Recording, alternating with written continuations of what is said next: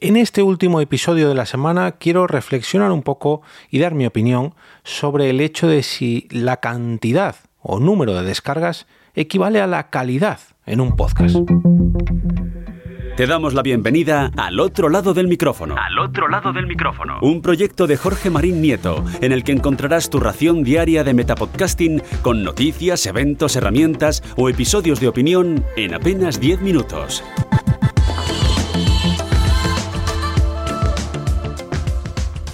Hola, mi nombre es Jorge Marín y te doy la bienvenida a una nueva entrega al otro lado del micrófono donde como cada día te traigo una pequeña ración de metapodcasting y donde hoy, pues como cada viernes, voy a dar un poquito de opinión en un tema referente y muy recurrente en el mundo del podcasting y sobre todo desde hace años donde se ha disparado el consumo, pues, pues más aún.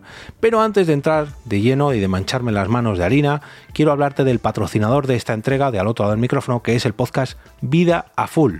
Disminuye tu estrés sin cambiar tu vida y se trata de un podcast para las personas que buscan sentirse aliviadas de sus cargas y encontrar claridad y paz mental, que es lo que buscan. Este podcast lo lleva Ana Fernández, directora de Vida Full, y ojo, tenéis toda la información de este podcast en vidafull.es y lógicamente en todas las plataformas de podcasting. Pero para ponerlo un poquito más fácil, os voy a dejar el podlink en las notas del episodio. Y ahora sí, vamos con la opinión de este último episodio de Al otro lado del micrófono. Y aquí me voy a mojar. Ya sabéis que no me suelo meter en polémicas y bueno, yo creo que mm, explayándome un poquito o aclarando un poquito todo, mm, voy a dejarlo claro y no va a ser tan polémico como suena. Pero voy avisando. Para mí el número de descargas de un podcast o el número de sus posiciones de ranking no tiene nada que ver con la calidad de ese podcast. Lógicamente, cuanto mayor es su número, cuanto más alto están las posiciones, significa que más personas lo escuchan.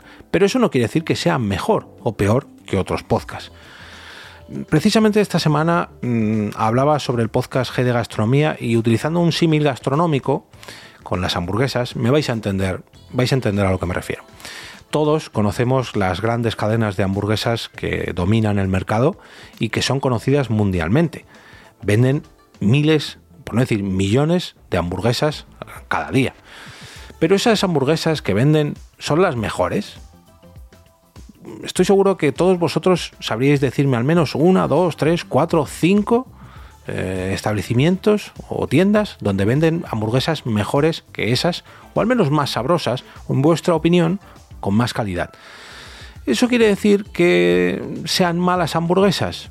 No, pero están pensadas para un consumo, digamos, masivo, ¿no? Han aplicado técnicas de marketing para eh, darse a conocer, para que todo el mundo las reconozca y para que vendan mucho y muy bien. Han eh, sabido economizar mucho, hacer un, un tratamiento de su negocio que les da unos beneficios pese a tener un precio muy pero que muy bajo y vender sus hamburguesas muy bien.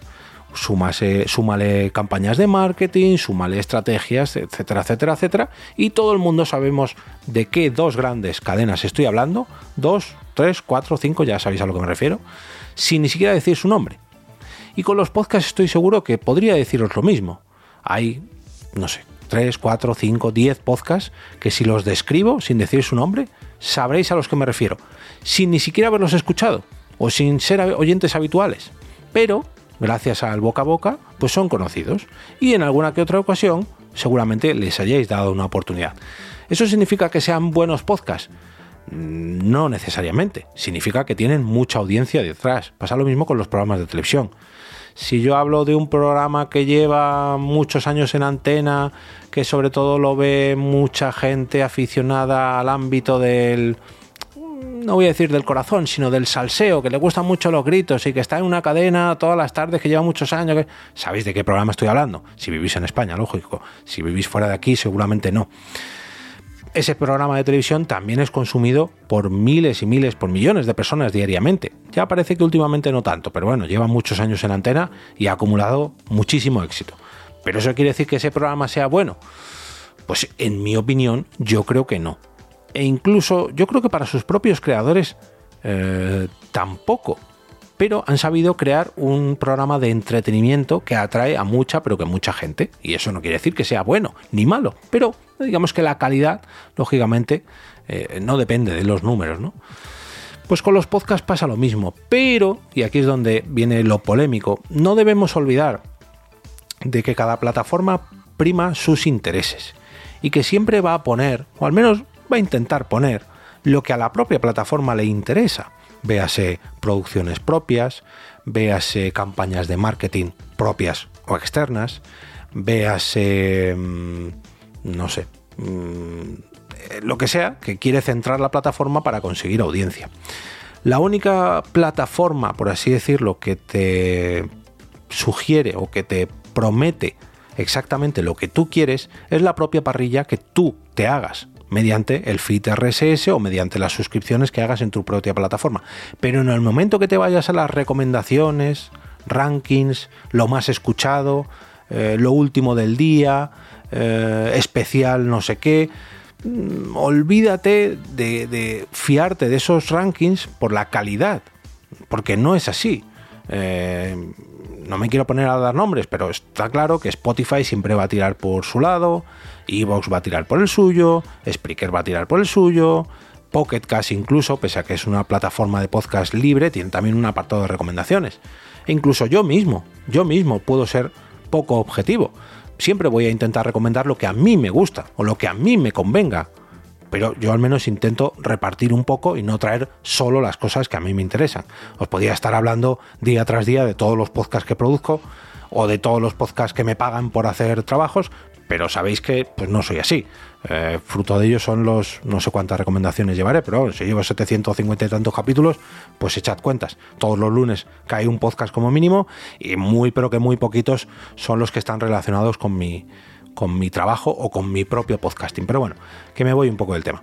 ¿La calidad de un podcast depende del número de descargas? No, porque no nos podemos fiar ni siquiera del número de descargas, porque las que son públicas normalmente o no están bien medidas, o están infladas, o etcétera, etcétera, etcétera. ¿Podemos eh, barajar la calidad de un podcast? Perdón, ¿podemos mm, contabilizar la calidad de un podcast por el número de gente que lo escucha? Pues tampoco. Y os voy a poner un ejemplo y yo mismo me voy a contradecir. Eh, por ejemplo, el podcast La Ruina. A mí me encanta el podcast La Ruina. Eh, yo los descubrí cuando apenas, eh, cuando grababan en, La Llama y eh, de hecho fui a verles una vez que vinieron aquí a Madrid antes de la pandemia y eran un podcast pequeñito, por así decirlo, pero últimamente han sabido trabajar muy bien y saber muy bien cuáles son sus cartas para llenar semana tras semana eh, los teatros y las salas más grandes de toda España y tener una cantidad de público ingente. Y no solamente emiten en podcast, emiten en YouTube y, traen a pesos pesados del mundo del humor o del mundo de la comedia y saben manejar muy bien sus, sus cartas. Pero es un gran podcast y esto yo creo que tanto Ignasi como Tomás me darán la razón y me explico. Ellos en este podcast no hacen mucho, entre comillas, lógicamente sí, porque es su podcast, lo presentan, le saben dar esa vidilla y, son expertos en humor, expertos en la comedia, pero son los asistentes a sus grabaciones, los protagonistas de cada ruina, o sea, los protagonistas de cada episodio. Es un podcast de humor que te da lo que consigue. O sea, que consigue lo que te promete, perdón, o que te da lo que te promete. Porque precisamente es un podcast de humor y hace gracia. Pero Ignasi y Tomás no es que digamos, uy, se sientan a hacer unos guiones, uy, madre mía, la preparación, ha llevado meses de preparación esta nueva temporada de La Ruina. Lo dudo mucho. No digo que no lo lleve en cuanto a la preproducción de conseguir los teatros, conseguir los bolos, vender las entradas, preparar los vídeos de YouTube, pero lo que es un, un, guion, por ejemplo, no creo, dudo mucho que tengan un guion preparado porque ni ellos mismos saben lo que se va a contar en cada episodio. Es un podcast de improvisación. Bueno, sí, podríamos decir más o menos que sí, que es un podcast de improvisación, pero como ellos mismos no tienen que improvisar, el contenido se lo dan otros. ¿Es un podcast trabajado? No, es un podcast improvisado, por así decirlo. La calidad del podcast, muchos que no conozcáis la ruina y lo escuchéis por primera vez, seguramente os asuste un poco porque hay algunas ruinas un poco escatológicas, ¿no? ¿Podríamos decir que la calidad del podcast es buena? yo creo que la calidad no, a mí me gusta mucho, soy oyente súper fan y soy oyente, soy habitual, pero reconozco que no es un podcast de mucha calidad porque simplemente es abrir los micrófonos y que la gente suba a contar o a desvergonzar sus situaciones más embarazosas. ¿no? Y este es simplemente un ejemplo más de los muchísimos que hay. Ojo, no quiero decir que el podcast de La Ruina tenga mala calidad. No, simplemente que ha conseguido un éxito, pues por hacer un buen producto, ¿no? Pero eso no significa que sea de buena calidad, porque es lo que me he explicado, ¿no? Que no es que tenga unos guiones súper elaborados, unos efectos especiales. Llega otro podcast que lleva cinco años produciéndose porque necesita una investigación y han desarrollado su propia banda sonora y no sé qué, no sé cuánto. Y a lo mejor tiene muchísima calidad, pero no tiene apenas descargas porque no hace técnicas de marketing, porque no se sabe mover o simplemente porque no ha calado en el gran público. Sin embargo, tendrá unos oyentes de nicho pues bastante bastante fuertes. Y esa es mi reflexión de hoy, ¿no? que la cantidad de descargas no significa que el podcast sea ni más bueno, ni más malo, ni mejor, ni peor que otros, y que sobre todo mm, depende de dónde lo veamos, depende de dónde estemos viendo, depende de qué gafas nos pongamos, por así decirlo. Nos ponemos las gafas de Spotify, las gafas de Evox, nuestras propias gafas, depende de las gafas que nos pongamos. Puede ser que nos lo pinten un poquito mejor o un poquito peor, dependiendo del ranking o dependiendo de lo que hayan puesto por delante de ese podcast en ese, en ese ranking, ¿no? Por eso digo que no, os dejéis fiar de las eh, recomendaciones que os den las plataformas, porque lo que buscan esas plataformas es beneficiar de lo que de, sus propios intereses, ¿no? No a todas les conviene recomendar podcasts por amor al arte, independientemente de donde vengan, como yo al menos intento hacer. Ya digo, pero esa es mi manera de recomendar podcasts. Como cada viernes, desearos un gran fin de semana que sobre todo empiece por venir esta noche a la Ponda en Madrid, que vamos a celebrar en el Artistic Metropol junto a los compañeros de El Desguace y las cervecitas que tendremos después de ese directo, porque yo al menos tengo unas ganas increíbles. No olvidéis entrar al canal de Telegram de al otro lado del micrófono a través de t.me barra al otro lado del micrófono para votar allí vuestros capítulos favoritos de esta semana en la encuesta de cada sábado por la mañana.